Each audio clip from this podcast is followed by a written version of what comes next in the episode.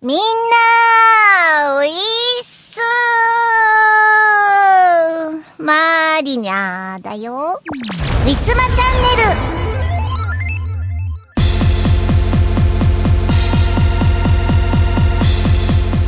ネルねえ、聞いて。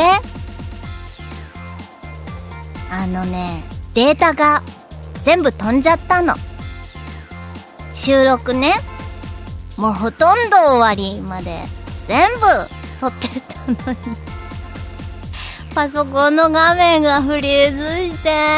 わあ、なくなりました。まだ1からオープニングから今撮ってます。あー、やだよもう、いろいろ楽しいこと喋ったのに忘れちゃったよ。同じ味なんて出せないよ。皆さん、いかがお過ごしでしょうか？はい。ね。いつもはこまめにセーブしてんのにね、今日に限ってね、途中で、ウェブページがね、フリーズしちゃって、で、作業途中だとね、早く途中からまた録音したいって思って続けちゃったのね何もしないで。あーシュクシュクシュクシュクシャレになんないぜ。また撮らなきゃいけないけれども。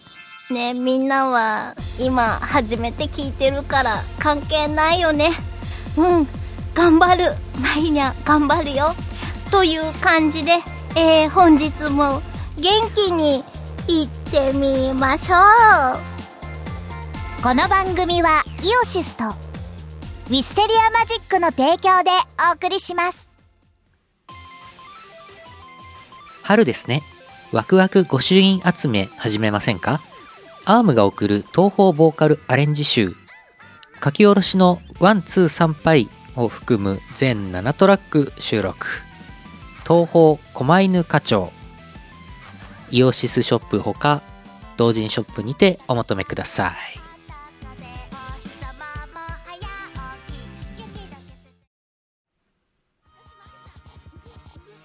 大好評最強ミックス CD シリーズ第3弾。イオシス東方メガミックス幻想郷すごい曲エディションミックスと by DJ サッダイオシスの東方アレンジ人気曲から隠れた名曲まで DJ サダがセレクトしたすごい曲。30曲をノンストップ DJ ミックス作業用 BGM やドライブにも最高だぜ。イオシスショップほか各種同人ショップにてお求めください。はー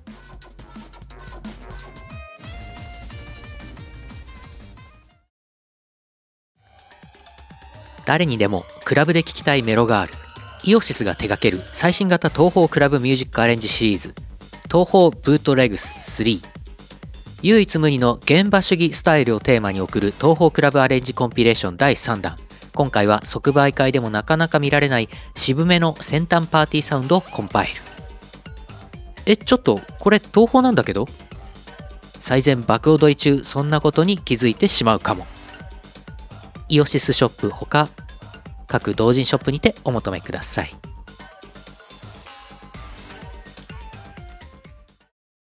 ウィスマ。今日のパワープレ。パワープレ1曲目は2011年春にウィステリアマジックより発売いたしました。 Forward Motions より Forward Motions です。作詞戯魚作曲吉田二郎でお届けいたします。聞いてください。約束ない待ち合わせ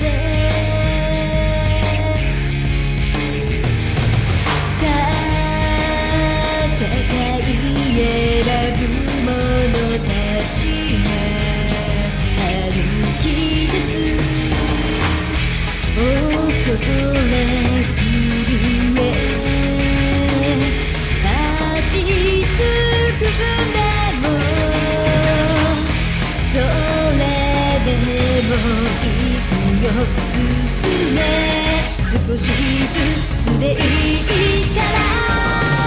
恐怖を打ち消す答えを求め未来を選べる私でいたいボロボロ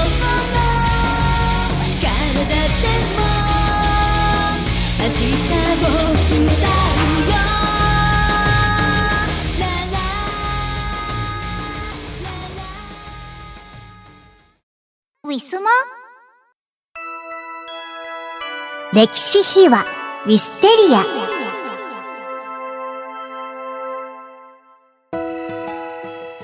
前回、えこれ方のコーナー内で、えー次からコーナー始まるよっていうことでね、えータイトルを磯村さんに決めていただきました。あの、ツイッターとかでもね、えーお伺いしてね、あー、それもいいなと思ったんですが、えーちょっと変わったコーナー名なのでね、えー磯村さん、なんかなかなか綺麗な響きのコーナーをつけてくださいまして、えー本日から、えー一曲ずつね、過去のウィステリアマジックが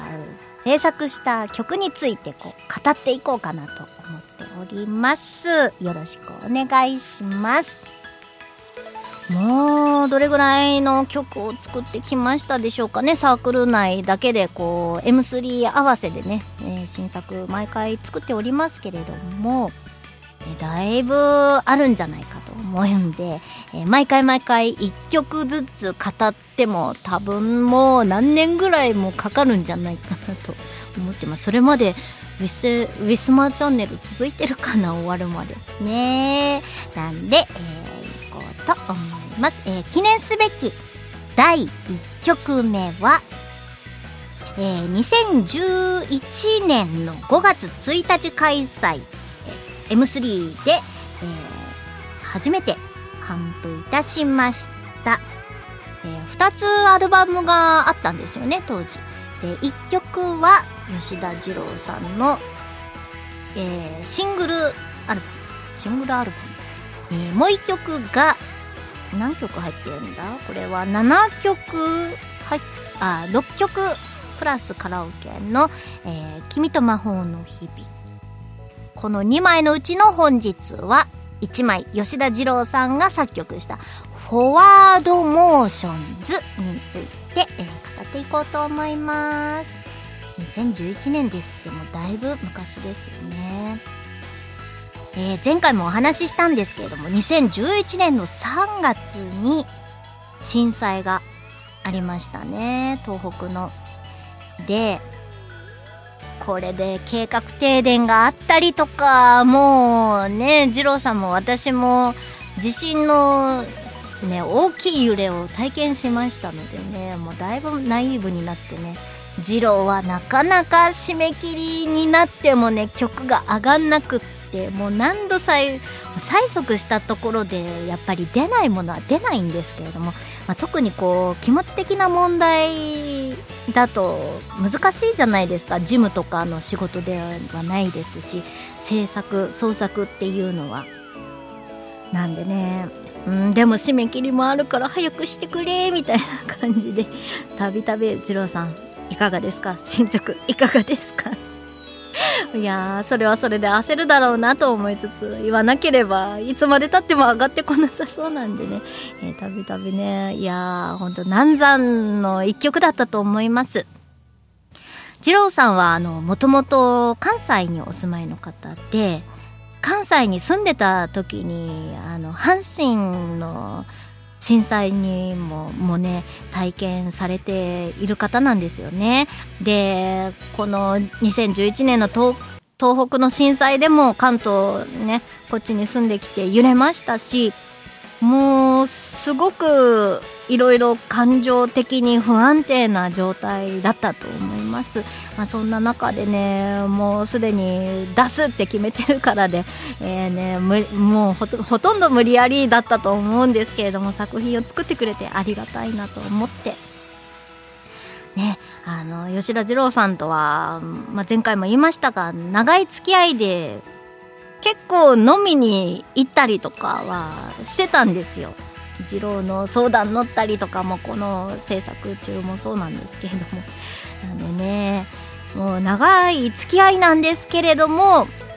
作品として私が歌って二郎が作曲っていうのは今まで一回もなくってでサークルを立ち上げてこれを1曲目がねこうなんか神経質な中を生んだこの1曲がこう初めてマリンナの歌声も聞いたわけでこうどういう曲を作ったらいいのかもわかんないところで生んでくれた曲ですよね。やっぱりあのーミックスとかもお願いしてますので作曲の方に。なんで、うん、私の歌声とか歌い癖とか知らないから、もう出来上がった、もう収録されたものを初めて聞いて、どこをどう修正するかっていうのは、まあもちろん磯村さんもなんですけれども、やっぱり、なんか、ここをこうしたらもっと、ね、この人の歌声は魅力的になるとか、加工、加工、全く無加工なわけではないので、そういうのって大事なんですが、もういろいろ悩んだだろうななんて今思うと、ね、当時はあんまりそういう制作が初めてなもんだから、もう出来上がった曲でもうワイワイなんて、ただただ喜んでたわけですけれども。いや、いつかジローにもお話聞きたいななんか、声かけたらすぐにでも話、なんか、じゃあ行こうか、みたいな感じで、どっかで飲みながら語ろうかなんて、このご時世でも普通に言いそうですけれどもね。ああ、ちゃんとお話聞きたいな、ここら辺でも。で、やっぱ不安定な時に作ったので、後日、ジローがもう一回、この曲をアレンジというか作り直したいって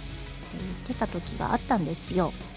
で、それがね、叶わないまま、今ね、もう、疎遠っていうわけではないですが、ね、離れてしまったので、サークルを。いやー、また、戻ってきた時には、ひとまずこれを、ね、や、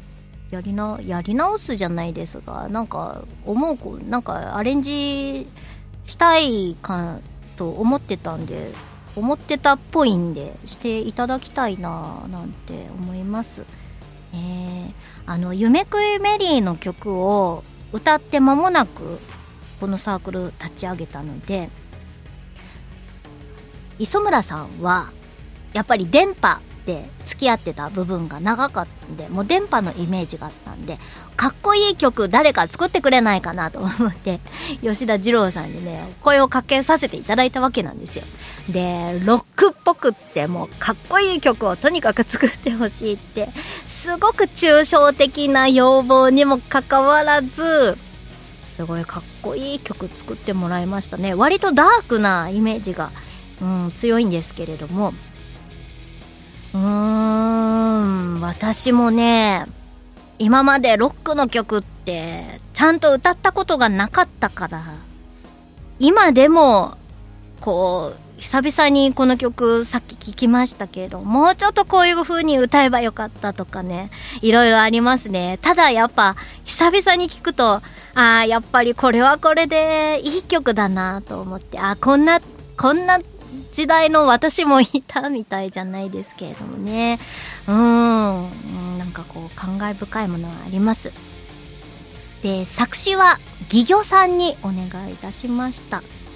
ね当時企業さんに作詞をお願いすること結構ありましたよね。今では私がね頑張ってあれこれ書いているんですけれどもやっぱりな頭のいい人っつうのは語彙力も全然違うな。企業さんしがないもね今のご時世で飲み会もなくなったからあんまり会うこともななくなってしまったんだけれども LINE でもね、しがないメンバーの LINE でもね、反応が少ないからね、多分忙しいんだろうな、このご時世でも、と思っております。企業さんね、なんか血圧が高いということなので、あのー、ね、体元気に、健やかにお過ごしいただけてるといいなと思ってますけれど、はい、企業さんね、たびたびこう、返し書いてよなんていう私の無茶ぶりによく答えてくれたな。企業さんすごくいい人なんですよね。だからねもう企業さんご結婚されたかな。ね怖くて聞けないな。これぐらい。ね企業さんはね、うん、結婚しないとダメなタイプだと思う、お料理とかもできないしね。はい。そんなそんな話をしたいわけではない。ねえほんと。でも磯村さんは結構打ち込みの曲がすごくねうまくって。で吉田二郎はやっぱり自身もバンド今もね、えーやっているんですけれどもなんでバンドマンだからこうバンドに映えるような生楽器たまに入れてくれたりとかそういう曲が得意ですよね。うん二郎さんも磯村さんもこうそれぞれにこう全く違った得意得意なこう素晴らしい才能を持っててですね私は。うんいい方に方たちに巡り会えたななんて思っておりますね。次郎また遊びに来て、ね、このフォワードモーションなんかこうフォワードモーション回 もちろん名前がダサいですけれども、えーまたね曲作って歌ってくんないかな。もうできればなんかライブとかも一緒にやりたいけどマリニャの歌声だと付き合ってくんないかな。ね。えなんでほんとフォワードモーションズ、えー本日もパワプレの方に流しますけれども、皆さんまだ在庫もほとんどあんま作ってなかったんでねほとんどないんですけれどもまだまだ通販でもね買えますので気になりましたらぜひともゲットしてみてください。イベント頒布価格だと500円なんで多分通販だと800円ぐらいになってるかな。なんで、えー割とお買い得な感じになってます。いやーまだ歌にそんなになんかこうこなれてこなれすぎてもない頃の マリニャの ねあとこうジローまだこうボーカリストのマリナを知らない時に作っこうなんかこうなんなんか本当にちぐはぐが合体した一曲なんでね持っていても損はない一枚だと思います。ちょっとねやっぱ過去の作品とかだと未熟な今よりも未熟な点は多いでしょうから恥ずかしいなっていう気持ちはあるけど、うん、なんか昔の自分も知っておいてほしいなっていう気持ちはありますね。きっと吉田二郎もそんな心境だと思います。はいまた二郎さんとは頃合いを見て飲みにでも行きましょうかね。はいという感じです、えーこんな感じで次回以降も1曲ずつ、えー割と長くはなりますが語っていこうと思いますので、えー聞いていただけると幸いです。以上歴史秘話ウィステリアのコーナーでした。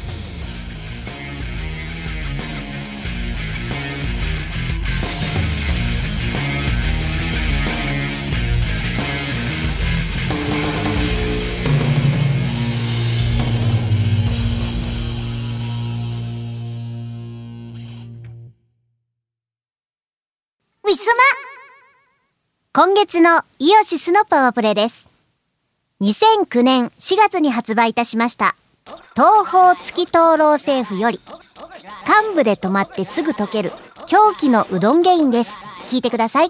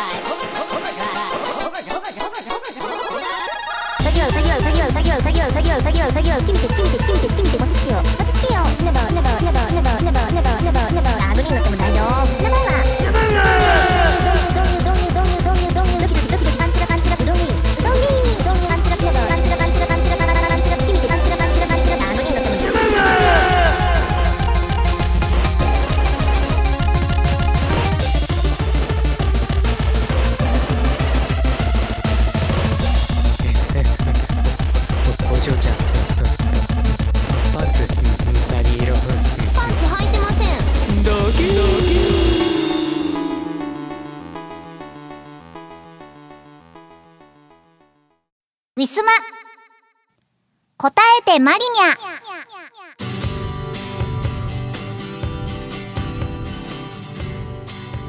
今では私自身が質問を探して勝手に答えるコーナーとなってしまっているようです。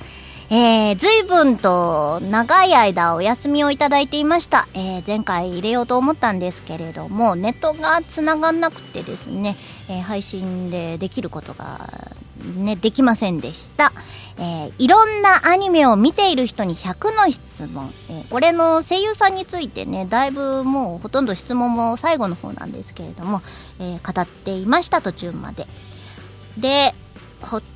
どこまでやったかな？多分90番からだと思うので、そこから、えー続きからいきたいと思います。90番の犬山犬子さんについて、えーしますね。犬山犬子さんスタートで。はい。えっ、と、初めてお声に出会ったのは、緑の巻き場王で、うんテレビアニメは見てなかったんですけど、たまたまテレビをつけた時に流れていて、なんかすごい声の声優さんがいるんだな。初めて聞いたその声にね、衝撃を覚えました。ね、特徴のある声の方はたくさんいらっしゃるんですけれども、その中でも、もうこれだけ、なんか、勢いのある癖というか、タラコさんも割とこう、うん、なんか大騒ぎ系キャラだったりするんですけれども、なんだこう、声が強い、な声量というかこう、アタックが強いですよね、犬子さんは。なんでね、すごい面白いなあ、本当になんか、いい意味でアホな声を出せる。ねえ、なかなかこう貴重だと思うんですよ。可愛い声。可愛い女の子とか、綺麗なお姉さんとか。まあ私も声優の養成所で声優になりたくって勉強してた時はもう事務所からもう散々こうねみんなに言われることなんですけど可愛いキャラ可愛い女の子可愛いお姉さんができるっていうのはもう5万といる。ね。まあもちろんね人によって声質は違いますからまあ差はありますけれどもなんとなくこういう系っていうのはもうほとんどの声優さんがみんなできる。ね。中で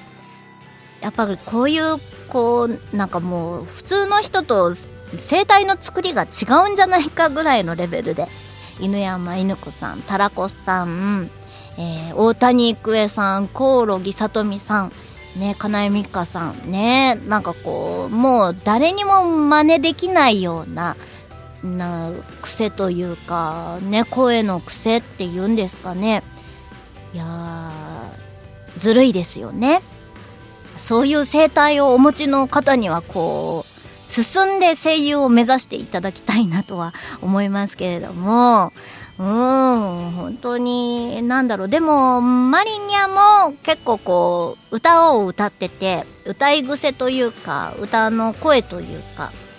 まあ、周りのボーカルさんに比べれば割と、うん、なんだ、個性がある部類ではあるので、うん、なんだろうね。だから、こう、一つのイメージがついちゃうだとか、こう仕事をもらうんでも、あ、もう、藤原さんは電波で、とかね、なんかそういうイメージがつきやすいあとは、こう、制限、イメージがつきやすいと、仕事が、なんか必然的に制限される。ね、いろいろ悩みはあったりとかするんでね、やっぱり、山犬子さんが美少女の幼女とかできるかどうかって言ったら多分できないだろうし、ね、そういう悩みはきっとあるんだと思います。ただ、こう、変えられる人がいないっていうのは、すごく強みだなと思います。ね、同じような声出してくださいって言ったって出せる人はいないと思うな。でも声優さんってすごいからわからないんですけどね。なんでね本当うん。だってスネ夫のねあれだってなんだって歴代の声優交代ねサザエさんのねいろいろだったりとか声優交代だって似たような声出せる声優さん実はいたりとかしてねああ似てるって思うぐらいには、ね、声優さんってすごいんでしょうけれども。でもやっぱ強いなと思います。はい。犬山犬子さん。最近では番組のナレーションとかで聞いたことはありますけれどもテレビアニメでお声をお耳にしたことないですからね。うんポケモンのニャース。あポケモンはまだやってんのかな？ポケモンのニャース。あと人間だったらシャーマンキングいましたね。って、うんと、ちゃんと見てないから名前はわかんないんだけどね男の子いましたよね。うん。あでも知ってんの？それくらいかな。他にどんな役やられてたんだろう？結構やっぱこうコミカル的なキャラが出てくる作品って最近ないですからね。うん。ですね。はい。えー、91番小倉優衣さん。あのー、私ももうあんまりアニメ見なくなったんですけれどももう学生の時とかちっちゃい時に比べて。なんでその少ない知ってる作品の中でも小倉優衣さんのが出演されてる作品って一つしかなかったんですよ調べたら。でそれがゴブリンスレイヤー。ねえ。女神官さん役。で女神官ねご存じない方のために説明しますとあのゴブリンスレイヤーの作品自体があの主要キャラがこう RPG と同じでこう名前がないんです。職業でななんか呼ばれてる感じなんで名前がないんですけれども女神官さん15歳の女の子って清楚な感じであの一応はヒロインの位置にいる 子なんですよね。でその中で小倉優衣さん唯一うん聞いた声可愛いですよね。正統派の美少女っていう感じなんで。なのでもしかしたら男性の好みのこう美少女系のアニメとかではたくさん活躍されてるのかなと思います。あとはツイッターとかでもアニメ情報とかでも見るとアイドル声優さんなのかな？歌とかも結構歌ってるイメージがあるんですがまあ間違えてたらごめんなさい。なんでね美少女系の声優さんというイメージがあります。92番茅野愛さん。ね茅野さんももう大御所声優さんになりました。ねもう10年この質問自体が10年15年ぐらい前だっていうお話なのでそりゃもうねここにもうな並んでる声優さんはもう全員もう大御所中の大御所になっているでしょう。茅野さん夢食いメリーで同じステージも立たせていただきましたしいいでしょうね。なんでお会いしたこともあるしもう同じ夢食いメリーのポスター1枚にこう並んでサインを書かせていただいたこと。もいやお揃い多いですね 今考えたら。ね茅野さんすごく可愛らしい方だなと思ってて、うん、可愛らしくって色気があってでもねあのあイサナ役のね、えー、ヒロインのヒロインメリーがヒロインって言っちゃうとあれなんですがでも正統派もう主人公の幼なじみの正統派のヒロイン位置ではあるね。あの直接話の中には関わってこないので、まあ、どうしても準準レギュラーぐらいな感じにはなってしまうんですが。うんでもね可愛らしい方だったなっですごくおしとやかな方なのかなと思ってたんですけれどもその後にお酒が大好きっていう話をねツイッターなりなんなりねいろんなところで情報を見てあなんか割とまあもちろんお酒が好きだから性格がアクティブかどうかっていうのはまた別なんですがうんなんかそお酒を好きっていうアイドルなイメージでは、まず、その、なんか10年、20年前、アイドル声優とかそういうのを売り出していた時期には、あんまこう、お酒とか、なんか、ギャンブル系だとか、そういうのが好きっていう話って出さない時代だったと思うんですよ。今ではもう何でもねこれが好きあれが好きもうスマホゲームもハマってますとかいろいろあるんですけれども。なんでああそういうレス路線の人なんだ。あ結構結構こうなんか素直でうん素晴らしい人だなと思ってうんが思っていましたかよのさん。今でもね今でも活躍されてますよね。お名前ちょいちょい、えー拝見いたしますね。これからもやっぱり同じところのステージに立たせていただいた身ではなんか一番こう身近な感じでこう応援させていただこうかなとは思っています。はい、えー93番花江夏樹さん。あのー名前は本当に昔からいろんなところでもうイケメンボイスなんの人なんだなっていうのは分かるくらい、えー女子のねツイッターとかでもよく、ね、拝見する名前なんですけれども初めて私もねこの花江さんも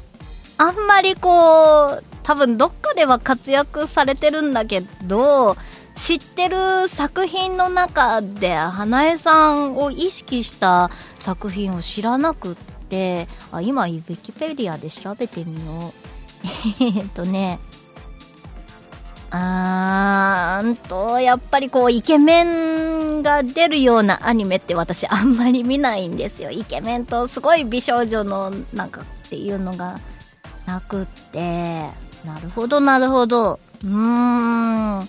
で「鬼滅」で初めてちゃんとあどういう声優さんなんだろう。あなんか聞いたことあるような聞いたことないようななんかでもイケメンボイスだなな主人公誰がやってるんだろうって初めてこうこう意識して見た、うん声優さんですね、えー花江さんいろんなところではこう活躍されてるんだと思いますけれども。うーんねなんかこう誠実そうな感じの声ですよね。ただただのイケメンというよりかちょっと若干声質的にも癖があるのかな。なんか犬山犬子さんほど こうキャラにが強いっていうわけではないけれども。多分ファンになったらあ花江さんだって分かるくらいには癖はある方なんだと思います。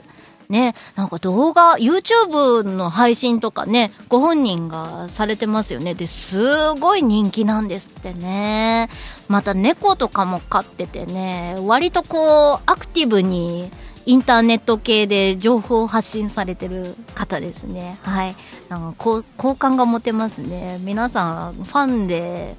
うん、動画とか見ている方もいらっしゃるんでしょうかね。はい。えー、という感じで、えー以上が質問に載ってる声優さんですね。で、94番、おすすめの声優さんがいたら教えてくださいね、という質問です。うーんとね、有名どころを出したところで皆さんもご存知だと思うんですよ。で、私が、なんか知らない声にたくさん出会った作品が、バジリスクなんです。ね。で、まあ、もちろんあの主要のところは水木奈々さんとかね沢城みゆきさんとかうんとあとは早見翔さんとかもう本当大御所のところが活躍されてるんですけれども他のキャラであんまり名前、まあ、もちろん皆さんの方がご存知かと思うので、うん、私知らなくても知ってるっていう人はたくさんいるのかもしれないですが、うん、なんかあんまり聞かない声だなと思って実際調べてみてもそんななんか主要キャラで、えー出演されてるなんか作品の履歴が乗っかってる人も少なかったんですよ。なんでそこからちょっと、えーなんかご紹介させていただくと「かげろう」っていうまずかげろうっていうキャラで、ね、主人公の主人公があの玄之介っていうなんかもう本当にそれこそなんかもう女の人と今までお付き合いしたことがない堅物の青年なんですけれども、ね、そのその子にこう思いを寄せた本当に大人の女性で色気を武器にあのあのそれぞれバジリスクって忍法を使った戦い方は忍法というよりかはなんかこう特殊能力なんですけれどももうほんとファンタジーでしかない。でカゲロウが毒をなんかこうちょっとあの愛情とかこう性的な感情を抱くと毒域に毒域をこう吐く毒域をこう吐くキャラクターで。でこのかげろうは源之助に恋をしてるんですけれどもそういうあの体質なのでもう誰を愛するにも許されないっていうような体でもういつもこう悶々として妄想力だけはすごい ですよ。もう見た目はもう大人のお色気ムンムンのお姉さんなのに妄想力がすごくってもういつもこう笑ってしまうんですけれども。で今大人の色気のあるキャラっていうのは、まあ、もちろん大御所の声優さんとかでは結構固定でもう役を演じていらっしゃる方も多いんですけどやっぱそれなりにこう可愛い系のキャラはたくさんいるけどもう無無名も有名も大人の色気のあるお姉さんができる人ってほんと少なくって。でまあただ大人っぽいお姉さんっていうのはたくさんいるんですけどほんとなんかこう色気色気がこうもう声に出てるっていう人はねこのかげろう役の早見りささんっていう方なんですよ。多分ね皆さん知らないと思うんだよね。でやっぱりあの出演履歴とかも見てもなんとかの母なんとかの祖母ねうんなんかもうそうなんか婦人とか 父兄とかうん、かそういうこう名前のない役が多くてですね。でもう今のアニメの傾向もそうなんですけれどももう可愛い系の女の子が主人公級なんで色気のある声っていうのは需要は絶対あるんですよ。お母さん役もあるしそのなんかねなんかこう色気のあるキャラが主人公の作品はないけど必ず登場人物にはいるじゃないですか。なんでね需要はあるんだけど表に出ない。そういうね素晴らしい声の持ち主の方なんですよ。早見りささん。うーんまあもちろん大御所の声優さんもお姉さん役とかやる方はたくさんいるんですけれども個人的にはあんまり色気はないなと思っていて。で色気を久々に感じた声に感じたのがこの方です。早見りささん。早見早見さんじゃない。早水さんだ。早いに水って書いて早水りささん。ねこれからもちょいちょいどこかでご活躍されることだと思います。それと、えー同じくしてバジリスクであのえっ、となんだっけなんとか氷馬。えー、とこの主人公の源之助のおじさんにあたる人ですね。でもう忍術とかもう体術とか全てをこう伝授した師匠でもあるべき存在らしいです。ですごい渋い声っていうわけではないんですけれどもなんだろう誠実な誠実そうな声でなんかこううん渋くって重量感があるわけではないんだけれどもこう味がある。渋さがある。軽やかな渋さがある。どちらかというとアナウンスの響きみたいな美しい響きの声の方なんですよね。えっ、ー、と、氷馬役の方、えー、どこだっけ？名前言っちゃった。えっ、と、今探してるなんかいっぱいね、名前がバーっと書いてあるから、うーんと、難しいんですよ。なんですよ。あ、あったあったあったあった。あったあったあった。えっ、と、宮林康さんという方です。この方もね、あの、見ると父親の役とか、やっぱりコメンテーターとかセールスマンキャスター、うん、アナウンサーの役とか医者とか、うん、やっぱり声質がお堅い感じなんでうん、そういう役が多いんでしょうね、うん、お父さんとかもあるんだけどどちらかというとこう講師とかお医者さんとかアナウンサーとかそっちの方が多いですね警官とか。うん。なんですよね。いや名前のあるなんか人気作品っていうとやっぱりバジリスクが、ね、代表作とかになるんでしょうか、えまあ他にも出演はポチポチ、うん、あるみたいなんですが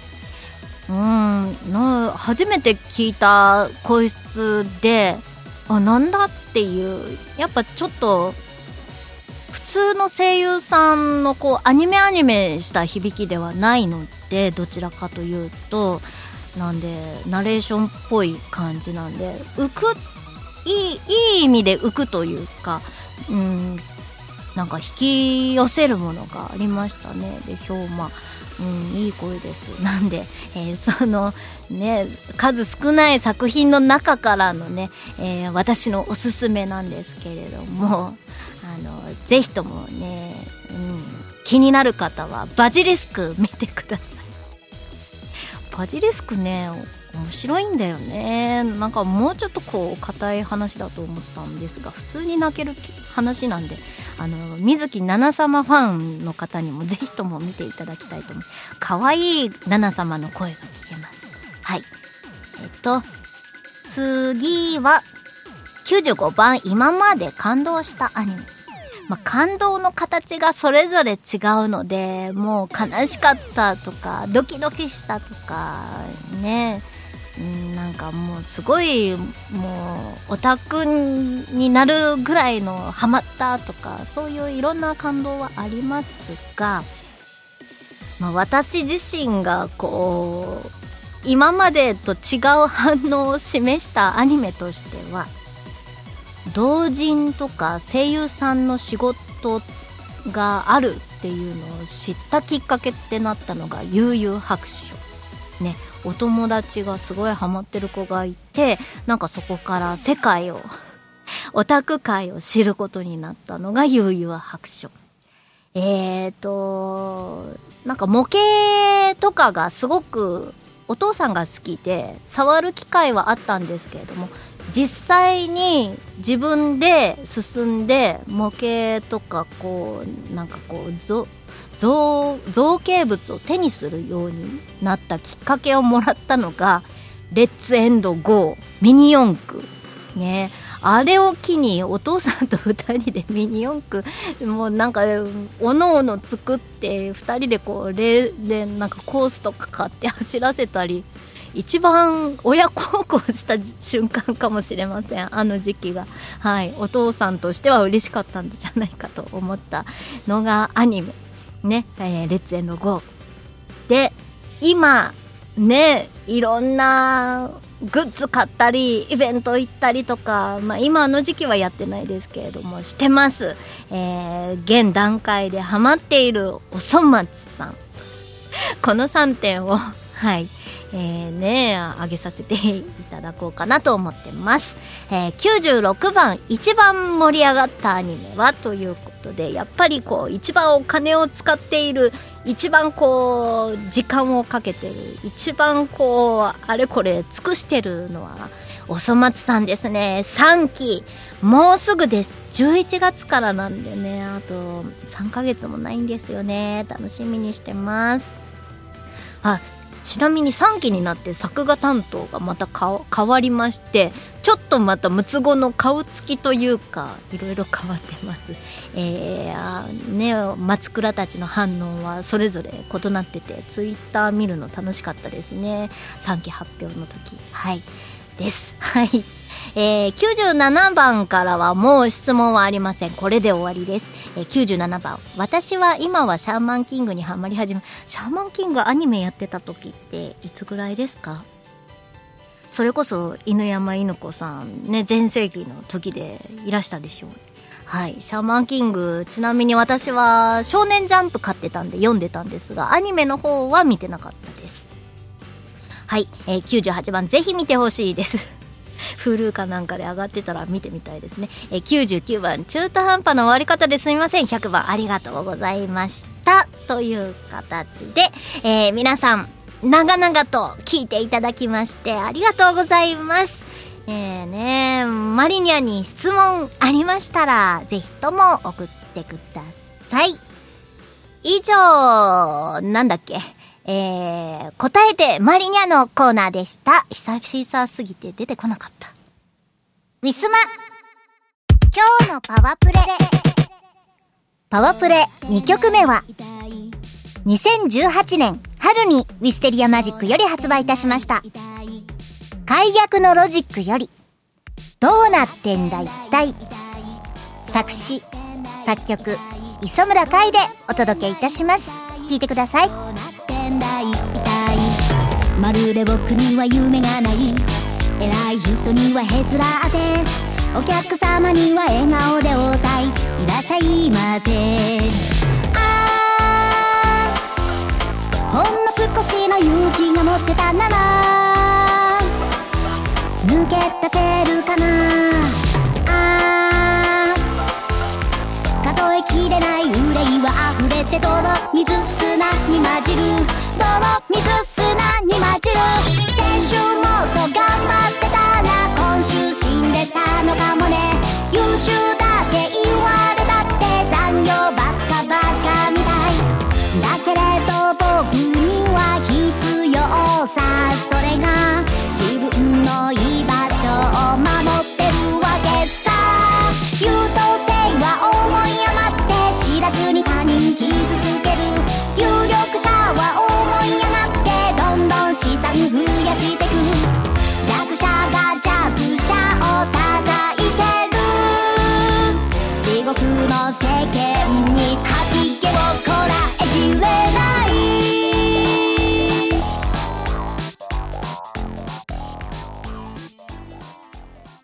ウィスマ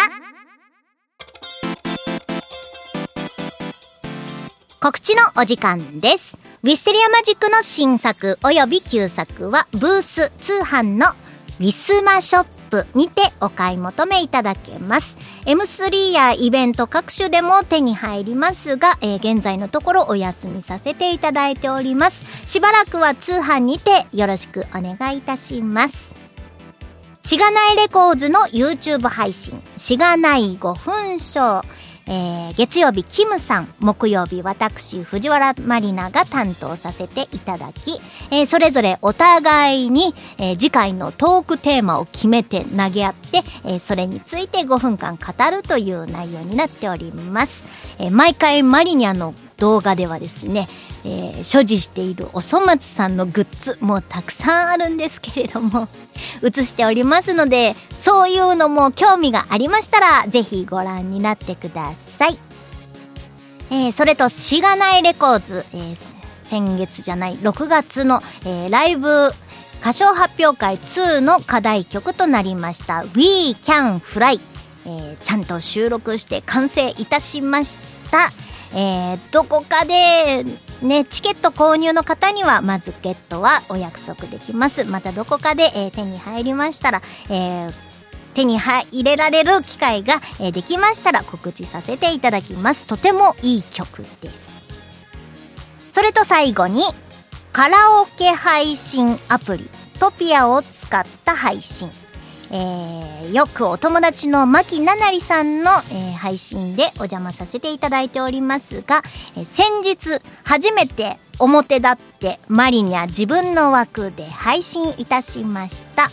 歌ったりとか結構トークもねさせていただいたりとかして興味ありましたら遊びに来てください、えー遊ぶためには事前にアプリをダウンロードしてキャラまで作っておく必要があります、えー特に歌わない人であっても、えーキャラは作っておかないとダメみたいです。はいよろしくお願いいたします。以上告知のコーナーでした。2019年11月10日でヌルポ放送局は15周年を迎えました。老体に夢中って頑張るぞい。YouTube、サウンドクラウド、ポッドキャストのフォローおのしゃーす。